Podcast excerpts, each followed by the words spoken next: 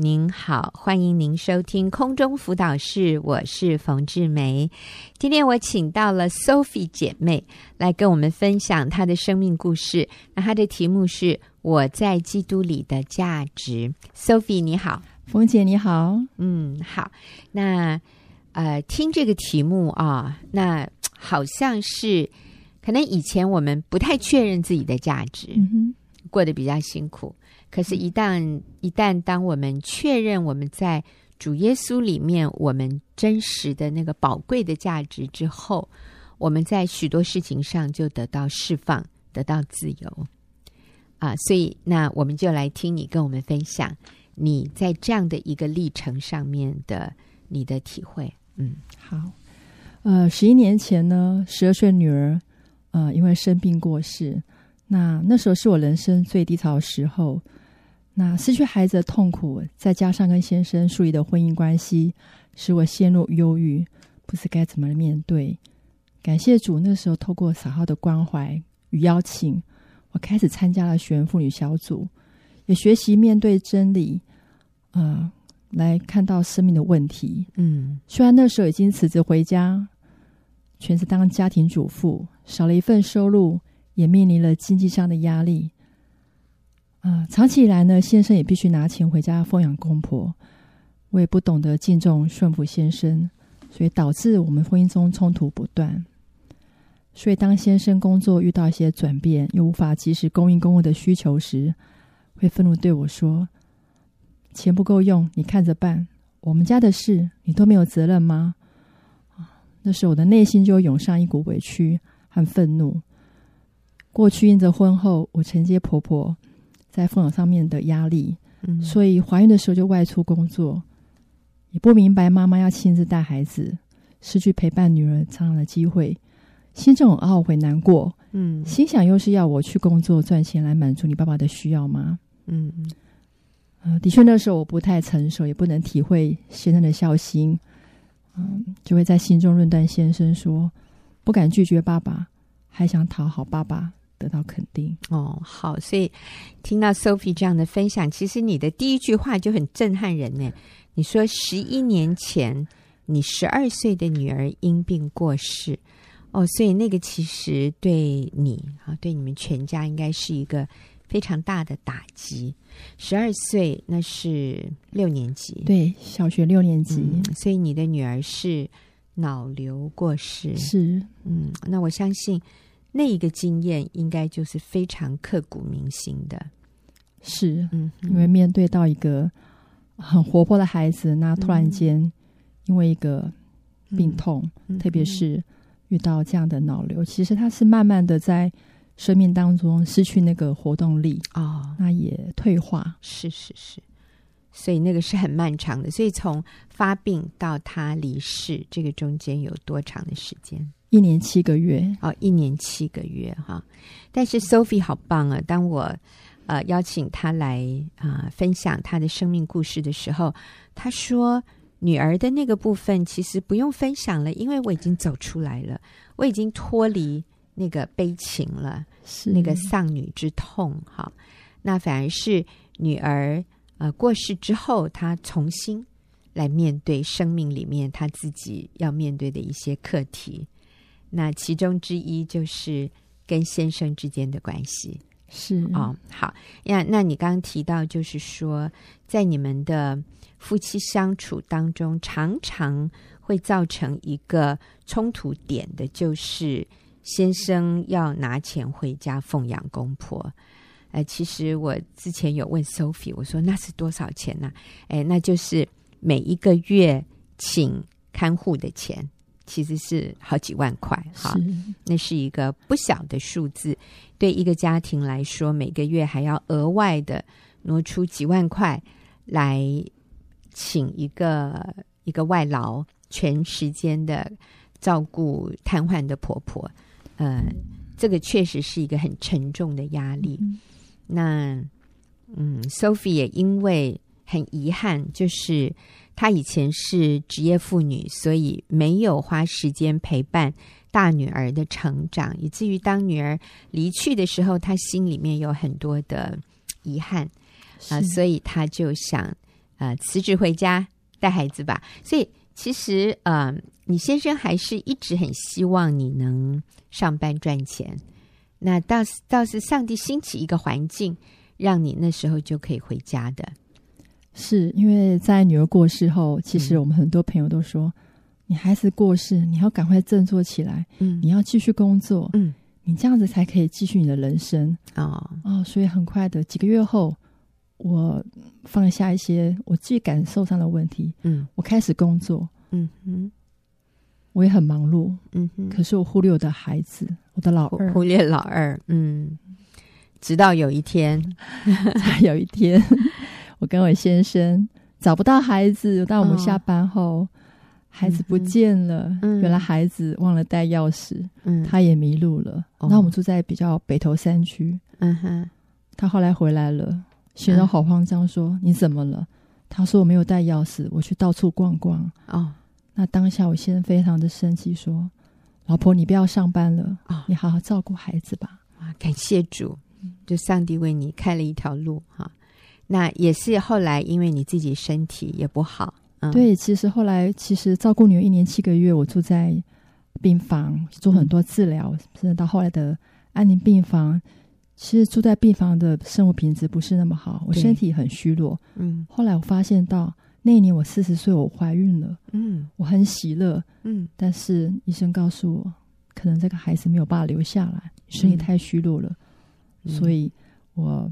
没有多久，这孩子就流产了。嗯，那实际上身体也遭遇到一个很大的一种，呃，内心的伤痛跟身体上的一些一些大量的一种，嗯、呃，流产的一些状况。嗯，所以对我来讲是一个，嗯、呃，身体上没有办法负荷再继续工作了。嗯，所以我先生告诉我说：“老婆，我想上帝要你真的回家了。”哇，感谢主。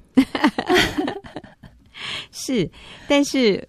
回家是回家了，可是这个经济的情况好像就是这么现实哈，所以常常为了好像家里钱不够用，然后先生有很大的压力，然后你们起冲突，甚至你说你还在心里。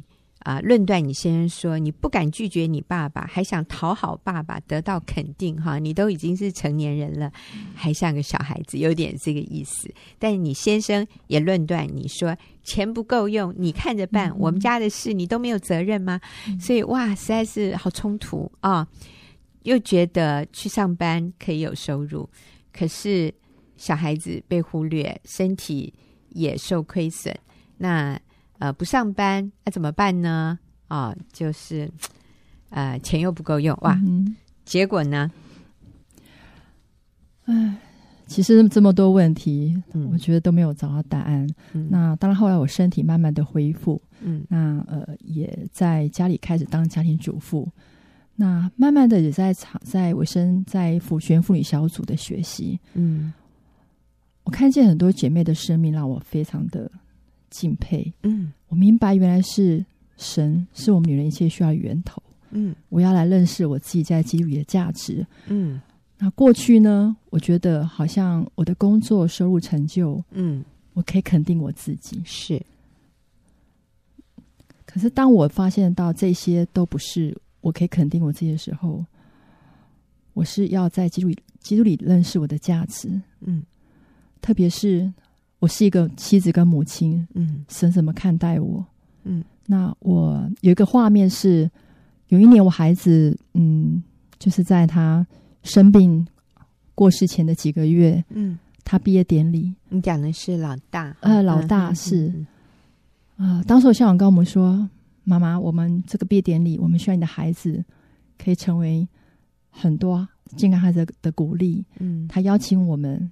我的孩子参加这个毕业典礼，嗯，当时他已经脑瘤复发，然后他也瘫痪了，嗯，哦，需要抱他坐轮椅。印象中，他从那个学校的，嗯。呃，就是他毕业典礼那个舞台，嗯，慢慢上去，我看到我孩子非常的喜乐，嗯，他面对大家的祝福，那旁边人都非常流流了很多眼泪。其实我是一路哭进去的，嗯，哦，没有一个任何母亲可以这样忍受。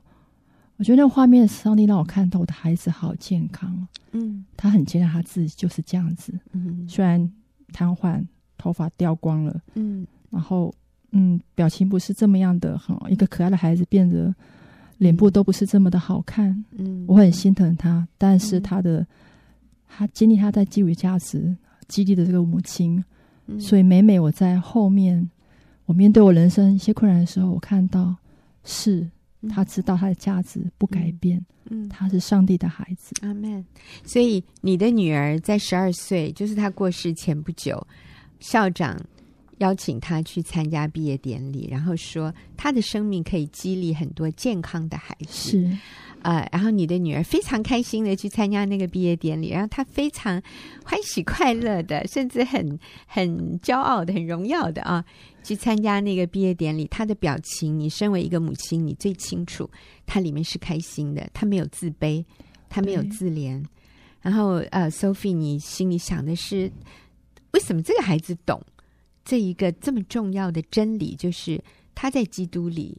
她是有价值的，因因为你的女儿非常的敬畏神，是她与上帝非常的亲近。其实以前 Sophie 跟我说，是她的女儿鼓励她要来信靠神，也叫爸爸，你一定要信耶稣哈。这个孩子实在是像天使一样，他与神非常的亲近。嗯、他面对死亡，他不害怕，他知道他要到耶稣那里去。所以当他被耶稣接走以后，反而是啊。呃母亲对他的回忆啊，鼓励了母亲在自己很沮丧、很灰心或者呃不确认自己价值的时候，你你想到你女儿当时上毕业典礼、接受这个叫做什么毕业证书的时候，那种开心、快乐、骄傲的眼神或者表情，让你得到鼓励。我明白了，呃，上帝要我回家。嗯，不是偶然的。我知道我在家很需要我，嗯、所以当我越肯定我在基督姐的价值的时候，我情绪就可以越来越越稳定。是，我也慢慢修复跟先生的关系。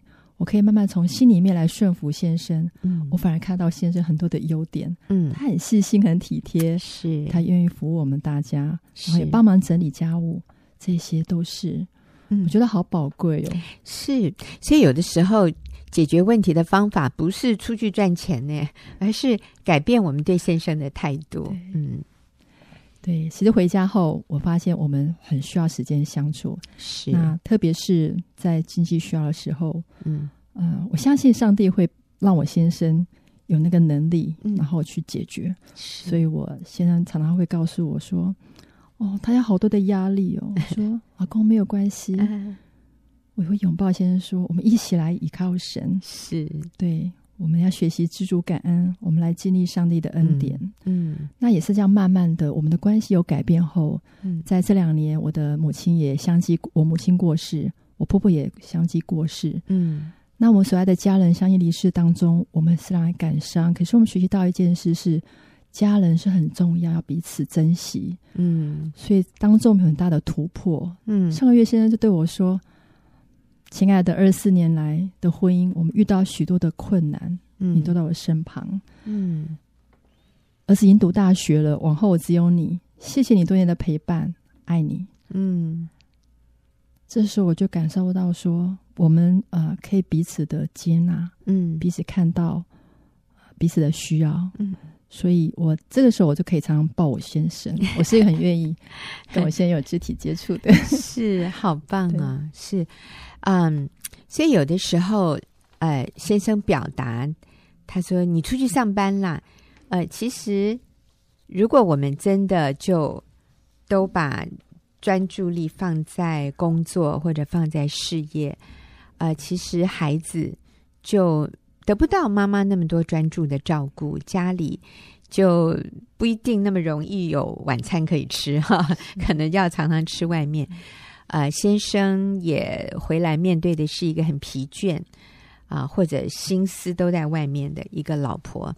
嗯，其实他也不一定喜欢那样的一个情况，嗯、所以最后先生还是觉得，哦，老婆还好你在家，谢谢你愿意陪伴我。虽然我们遇到这么多的困难，但是你一直在我的身旁啊、呃。然后这个时候，你知道，尤其空巢的时候，夫妻一起来重建。或者来重新的享受彼此在一起的时间，我觉得是非常宝贵的。嗯、孩子小的时候，可能夫妻比较没有那么多的时间彼此陪伴，啊、呃，或者是一起做我们喜欢做的事，啊、呃，可是孩子慢慢长大离家了，我觉得这是好宝贵的一个时间。嗯、上帝把那个机会还给我们，嗯、让我们重重新来。重建啊、呃，来享受彼此的同在，真好。嗯，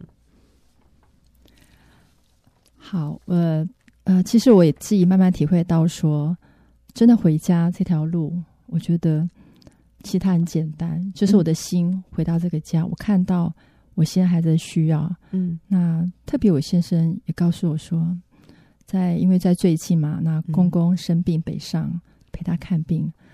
那比较有机会陪伴公公，也就是多一些聊天。嗯，那公公很感叹的说：“其实今年的年初，家人有一些婚姻的问题失和，嗯，就很快的走上离婚的一途。嗯，他说他们都有很好的工作收入，哎，嗯，那为什么一个好好的家没有了？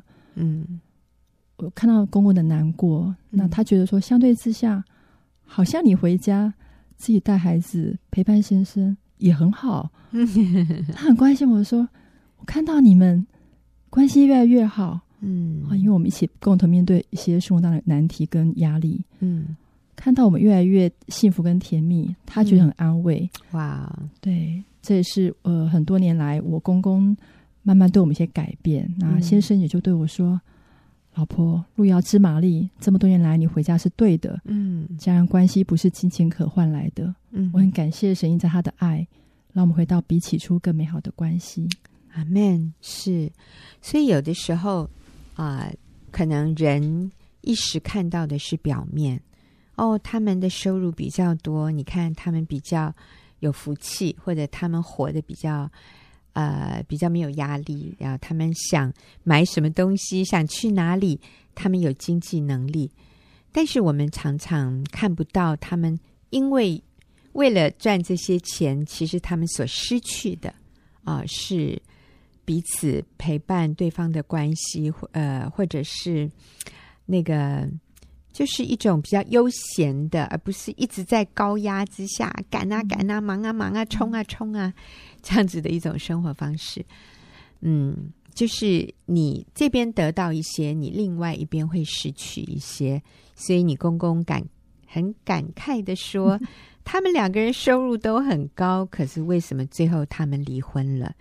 那反观你们不是那么有钱，你这个媳妇还没上班。可是我看到你们感情越来越好啊，所以真的是路遥知马力，哈哈，日久见人心啊。那所以最后我想，Sophie，嗯，就请教你一个问题哈，因为呃，其实，在开始的时候，你先生 也会觉得他经济压力好大哦，你去上班啦，你去上班啦啊，嗯、可是你看到了妈妈在家。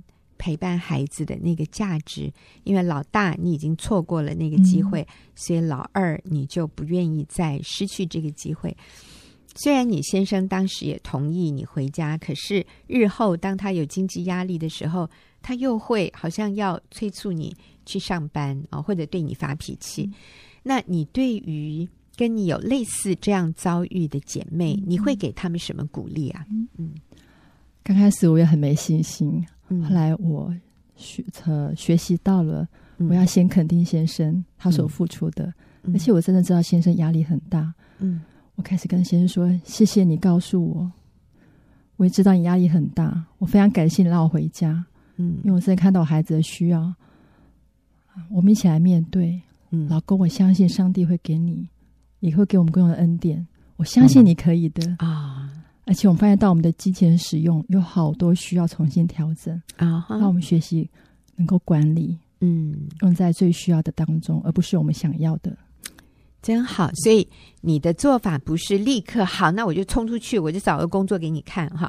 啊、呃，很多女人这个时候就会有一点觉得受伤，觉得她在家里都没有被肯定，所以就有一点就是好，那我就证明给你看好，我我是也可以找到工作的。然后呢，啊、呃，那你就要受苦喽，所以我就不煮饭喽。你回来我也 不管你了，好像有一点赌气的心理。但是 Sophie，你在这里提到的，我们不是负气的，立刻冲出去找一个工作，而是体谅先生的辛苦，接纳他的情绪，然后。说老公你好棒哦，啊，那然后还有很重要，你刚刚提到的就是我们自己在用钱的上面也来做一些调整。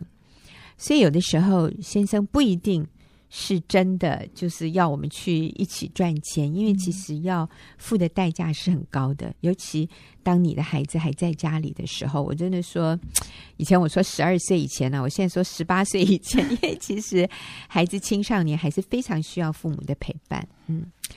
那但是 Sophie，我觉得你最棒的是，你是确定了你在基督里的价值，嗯、所以你不再需要透过工作赚钱，甚至丈夫给你的肯定来确认自己的价值，嗯、而是你你知道怎么样进退，你知道怎么样满足先生的需要，但是同时不觉得受伤，不觉得自己委屈。好。真好，谢谢你。好，我们今天谢谢 Sophie 的分享。等一下，我们就要进入问题解答的时间。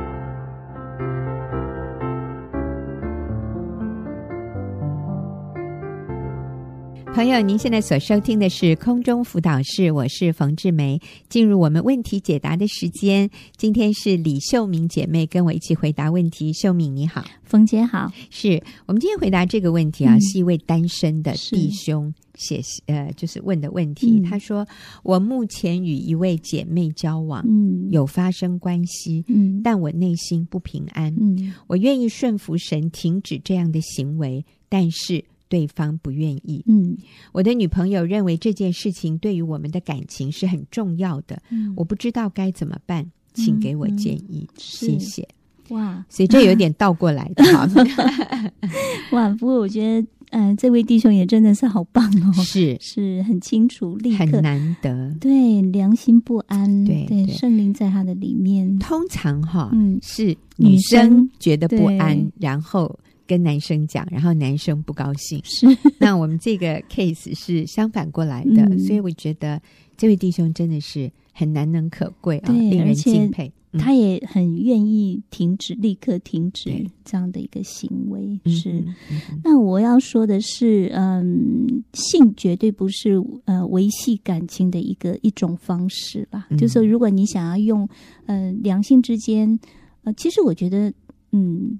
夫妻也是一样，就是那个不是一个工具跟手段或目的，嗯、性不是工具或手段目的。呃，当然，那那个婚前更更不圣洁，更不能更不能说这个是一个应该要做的一件事情。嗯、就是你不你不要期望男女双方交往的时候用性来维系，或者是我们说绑住，嗯。嗯这样的一个关系，你以为性可以帮助对方，套住他？对 对，其实这是最愚笨的一个方式。是这样，而且这绝对是一个伤害自己、伤害对方的一种行为。对，因为上帝起初的设计，他就是把性啊，单单只允许在已婚的两个人，一男一女的夫妻当中的，是性在。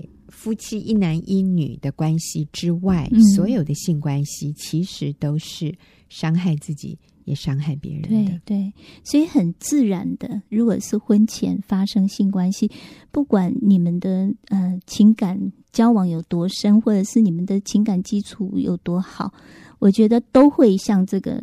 正常的一个良心功能还正常的人来说，嗯、都会像这个弟兄一样，嗯、内心不安，嗯，不妥，他会觉得这个不好，对。对，所以，嗯、呃，你就那个关系里面，如果牵扯到婚前性行为，真的那个不仅，我觉得不仅是身体上的彼此的受伤，我觉得是那个情感两方双方的那个感情是彼此受伤的，嗯，就缺乏了信任，因为他们不是在婚姻里面，嗯、是吧？就是里面就会有很多的不信任，嗯、很多的猜忌，很多的不安全感发生在里面。是，嗯、就是我现在跟你这么亲密，那有可能如果有一天我们分手，是那一定就觉得很很多的失落，很多的伤害。是，嗯、那、嗯、对，那我们要怎么建议这位？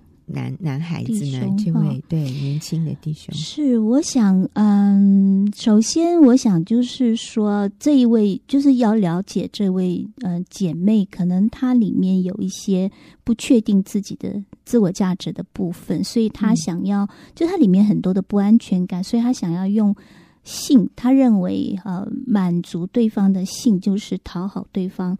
满足对方的需要，然后让对方来喜呃爱上自己，喜欢自己，嗯，就是一个错误的。所以我觉得，嗯、呃，首先可能要先看到这位姐妹里面有很大的需要，那个需要不是用性可以满足的，嗯、就是她生命里面有一些很错误的东西，哈，自我价值很不清楚，很需要被爱。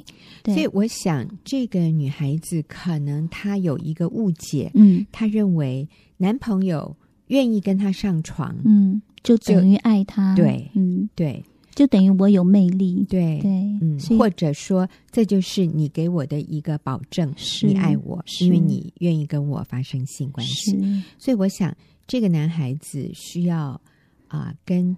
他的女朋友解释，对，我觉得要非常、嗯、第一个，呃，我建议这个男生他要非常诚恳的、非常认真的跟他道歉，跟女孩子道歉，就是、对对，就是说，呃，过去这样的一个行为，我们都很不小心发生了这样的行为，造成彼此很深的一个伤害。嗯，对，这是他要道歉的部分。当然，女方也要道歉了，但是今天问问题的是男方，嗯、我们先就是。建议这个男方他要诚恳的去呃道歉，为不圣洁的关系道歉。第二个，我觉得就是他要非常坚定的跟这个女方表达，就是他爱她，他愿意跟她交往，但是不是用这种方式，而且要让对方知道我爱你，但是我不愿意伤害你，嗯，好，或者是说。呃，就是因为我爱你，所以我不愿意用这种方式来跟你交往。我们，我觉得他们如果真的要继续发展下去，就要各自回到起初的那个原点，保持圣洁。嗯嗯嗯嗯。所以啊、呃，第一个道歉是啊，然后第二个，我们也向女朋友是表达我爱你，是我不是要拒绝你，我不跟你发生性关系，不代表我拒绝你。对、嗯、对。啊、呃，其实你的价值跟呃，我有没有跟你做这件事情是完全无关的。嗯、我们不做这件事情，你对我一样的宝贵，我一样的看重你，是我一样的喜欢你，我愿意更了解你，我愿意更认识你。嗯、是，然后在我没有给你一个一生的承诺之前，嗯、就是在我们进入婚姻之前，我。希望保留你，是对，我不要继续的这样的来做不合神心意，嗯、而且对我们两个人的关系没有益处的事。是是，嗯，所以呃，我我觉得嗯很好，就是重新来调整这样的关系。嗯、然后我觉得上帝的心意真的就是要我们活出圣洁了。嗯嗯，不管你今天是呃婚前或者是婚后。嗯，我觉得那个目标都是我们要活出圣洁。对，嗯、所以呢，除了道歉，除了向女朋友啊、呃、再一次确认啊、呃，你爱她不是因为性，嗯，你爱她是因为她这个人很宝贵，嗯啊。除了这个之外，我想在呃两个人相处的模式上面，我们也需要做一些改变。对对，因为我觉得，因为他们已经发生过性关系，啊，这个跟。嗯，你身体已经有带源了，就是你没有免疫力了。嗯、我觉得，那你真的就要学习设立界限跟逃避试探。我我建议双方不要再单独见面，因为那个再一次。嗯发生关系，或者是再一次受那个性的试探的可能性是非常非常大的。嗯、对你，你我记得冯姐以前讲过，就是那个城市已经被启动，没有被启动的时候，你不知道那个感觉是什么。可是你已经被启动了，嗯、你很难去抗拒。所以我们真的要嗯，就是避免在两个人单独在一个空间里面。嗯 uh-huh. 对，我建议就是多一点的朋友，就让你们关系越来就是健康起来这样子。嗯、那还有就是，如果已经有同居的，就要赶快是搬搬离开那样的一个居住环境。是，嗯，然后。呃，真的不不容许自己再受试探。对，我觉得是可以的。嗯、我听过一个见证，就是，嗯、呃，也是他们双方是没有，好像是没有信主的时候，就是男女双方在交往的时候，嗯、那他们又同居又有性关系，哈，当然同居一定会有性关系啦。那后来他们呃认识主之后，我觉得真的需要一个很大的勇气，嗯，就是你要从过去的模式要脱离，那是很大、嗯、需要很大的勇气。他们就各自。呃，男方女方他们就达成一个协议，就各自回到起初的原点。嗯，就是他们第一个就是分开不同居嘛。嗯，那第二个就是他们交往的时候，就是在一群人当中。嗯哼，好，就是然后呢，呃，他们就回归到呃，这个男生，呃，每一次分手的，就是约会分手的时候，就是把女方送到家，嗯，送回家，然后一直这样的关系，他们一直到结婚那天为止。啊所以他们从、嗯、等于说过去是一个淫乱的关系，但是从认识主开始，他们愿意切断那个关系，然后从零开始重新正常男女朋友的交往，嗯、一直到婚姻结、嗯、那个进入婚姻里面。啊，我很佩服这一对是对呃情侣，我觉得他们做的是一个正确的。是，嗯、那只有当我们分清楚啊。结婚跟不结婚是不一样的，嗯。啊，不要说我们同居了啊，我们是男女朋友，可是我们过得像是夫妻生活，是。呃，这个是打乱上帝的次序，是，是破坏上帝的蓝图。你知道，我们说最后受伤的是我们自己，是。因为我们就不再珍惜对。婚姻里面那个只有夫妻可以共享的这个亲密性关系。嗯、如果我认为今天我。没有跟你结婚，我可以跟你做这件事。那以后我们结了婚以后，你也可以在你受诱惑的情况下，觉得我跟他没有婚姻关系，我也可以跟我也可以跟他做啊。因为我以前跟我的配偶也是在没有婚姻关系的时候，嗯、我们就做了。基本上就是对婚姻不尊重，是对这个婚姻关系我们不认定它是圣洁的，嗯、这个就为以后的。淫乱奸淫的关系开了大门，对，所以有人做过研究，就是婚前有性行为的人，结了婚以后，婚后有婚外情，嗯，是婚前没有性行为的人的五倍之高，嗯，所以这是一个非常现实的一个问题。嗯，就是。刚刚冯姐也提到说，就是婚前我们保持圣洁，对婚姻的祝福哈。因为我们十月份刚过，我跟我先生刚过二十五周年。哎，我里面真的从里面有一个很深很深的感受，然后所以那天我就写了一张卡片给他，我就非常非常谢谢他把头一次的爱给我，就是，嗯、呃，他就是一个很单纯的人，好，那嗯、呃，他没有什么复杂的这些婚前的一些记录这样子，嗯、所以他是一个嗯。呃真的，他走到哪里，他想到的就是家庭，就是他的太太，他的孩子。好好啊、呃，我们小朋友都有，因为他自己开玩笑，他是一只忠犬，牧羊中心的牧羊犬，太缺乏这种忠犬。对，我先生他自己开玩笑，所以我们都说，嗯，爸爸真的是一只牧羊犬，忠心的牧羊犬。啊，我非常谢谢他。那、啊、我我谢谢他，我说谢谢你把头一次的爱给我，让我的生活变得很单纯。是对我也不需要很复杂。嗯，对我，而且让我觉得很有安全感，很有不断的涌流。常常想到，我就觉得涌流出那个幸福感。嗯，所以我非常非常谢谢他。嗯、我觉得真的是我们在这里苦口婆心，常常提到要圣洁，要圣洁哈，就是婚前圣洁，真的就是对，嗯、呃。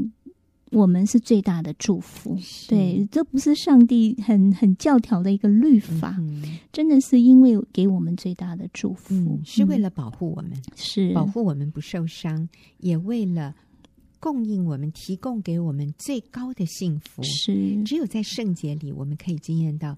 最高的幸福，在婚姻里面，我们才来有亲密的这样的一个性的经验，就是跟你的配偶，让你的配偶来当你的老师，而不是在你跟配偶结婚以前，很多人都当过你的老师了，或者你也不希望很多其他的异性教你的配偶怎么做这件事。嗯、我想那个是那是很不舒服的一种感受。所以让我们彼此成为对方在性关系第一个老师啊，在就是我们的配偶，这是最高的幸福哎，这是最美的一件事，真的。所以我们可以珍惜，我们可以不需要有。啊，担忧、害怕，啊、嗯呃，或者不信任，是哦，那是最有安全感、最美好的一种彼此相属的关系。是，可是如果你之前有很多的经验，你就会觉得他心里是不是还在想别人？是，呃，我们也越来越发现，所谓的初恋情人、嗯、或者旧情人，嗯、最后都成为婚姻里面的第三者。是，所以我常常说哈。旧情人越少越好，嗯，没有最好。是的，所以结婚以前不要有其他的交往经验，嗯、其实对我们是一个很大的保护，嗯，和未来幸福的一个很重要的元素。是，就没有猜忌，没有怀疑。是，那呃，我也用很很短的时间来说一下，其实两性交往，我们真的鼓励啊，大家从。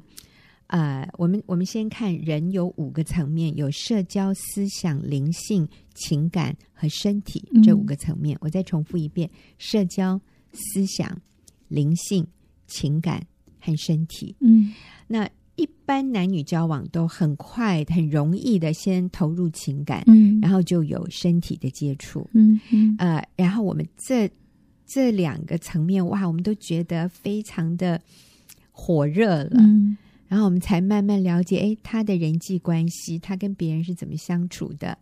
啊、呃，他怎么面对人际关系里面的挫折？他的自我价值感，嗯、这些我们才来慢慢认识这个部分。其实自我价值感是灵性的部分，嗯嗯、就是我们我们才来了解，呃，才观察到他跟别人的相处，因为以前都是两人世界，情感跟身体。嗯我们对对方其他的层面，像社交、思想跟灵性，我们通常是会先去忽略的。嗯，我们就非常被感觉还有身体的那种快感啊，嗯、拥抱在一起啊，很亲密的那种，呃，觉得很刺激、很很销魂的那种感觉。嗯、我们被那个所淹没、所吞吃，嗯、以至于我们的眼睛没有清楚的看到，嗯，对方他在人际关系。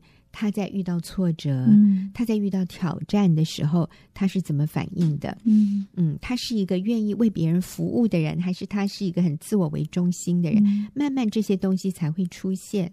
然后，呃，思想则包含他的价值观，他对事情他是积极正面，还是他常常消极负面、批评论断，或者他里面常常存着苦毒恼恨？你知道这些都慢慢慢慢才浮现出来。嗯、那当然还有。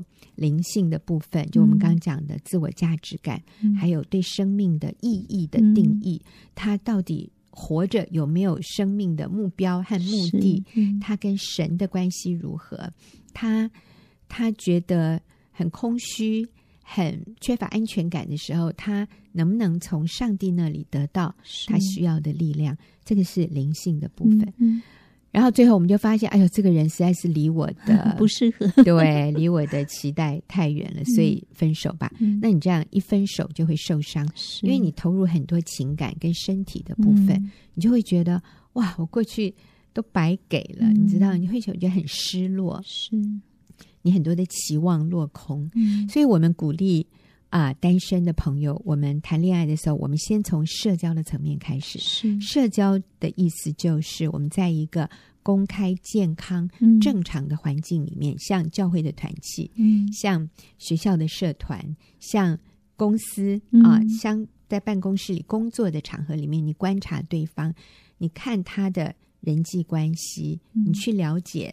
他遇到挑战、遇到挫折的时候，他通常的反应是什么？嗯、他能够跟人合作愉快吗？嗯嗯、他跟人在一起的时候，他会注意到别人的需要吗？还是他常常是自我中心的？嗯、这都是从社交的场合你可以观察得出来的。然后去了解他的价值观、嗯、他的观念、他对事情的看法，是他是积极正面还是消极负面？嗯，他会。啊、呃，去想到如何解决问题吗？哈，这些。啊，思社交思想，然后我们进入灵性。灵性的部分就是他与上帝的关系，他的自我价值感，他的人生目的、人生方向。嗯，他觉得要做一些什么，让生命更有意义。这些。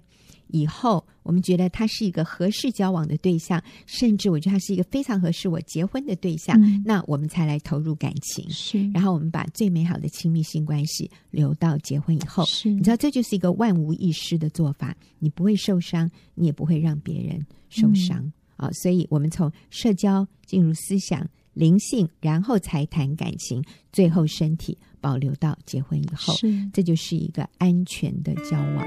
呃，今天谢谢秀敏跟我们一起回答问题，也谢谢您的收听，我们下个礼拜再会。